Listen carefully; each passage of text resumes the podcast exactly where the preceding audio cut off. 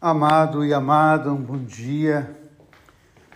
Nos colocando diante da palavra de Deus, o texto de Baruch, quando ele vai lamentar a desobediência de uma comunidade, onde suas lideranças e todo o povo vai se perdendo. E é interessante porque essa palavra obediência é saber escutar. Saber escutar e colocar em prática aquilo que se escuta. Jesus no Evangelho de Mateus vai dizer: Nem todo aquele que diz Senhor, Senhor entrará no reino dos céus mas aquele que põe em prática a minha palavra. E é interessante porque o profeta Baruch vai dizer isso para a comunidade. Nós desobedecemos ao Senhor. Quando Moisés nos arrancou da escravidão, quando ele conduziu-nos à terra da liberdade, ele nos deu a palavra de Deus. Ele nos deu os mandamentos para que nós pudéssemos, através dos mandamentos, seguir o caminho, fazer o caminho e nos tornar caminho.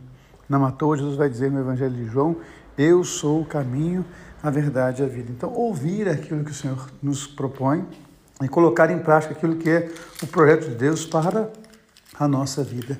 Esse é o grande lamento, essa é a grande questão colocada por nós, para nós por Baruch.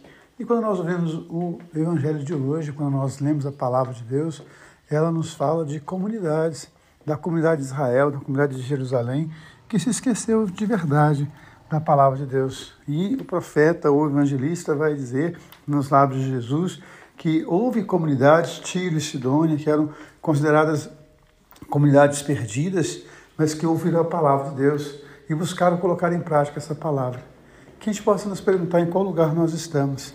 Se nós estamos em Tiro e Sidônia buscando a conversão, ou se nós estamos em Jerusalém folgados e sem nos preocupar com a palavra de Deus que a gente possa guardar no coração a palavra, saber ouvir e colocar em prática aquilo que é o projeto de Deus para a nossa vida. Um beijo no coração, um dia abençoado. Deus ama você, Deus ama em você. Amém.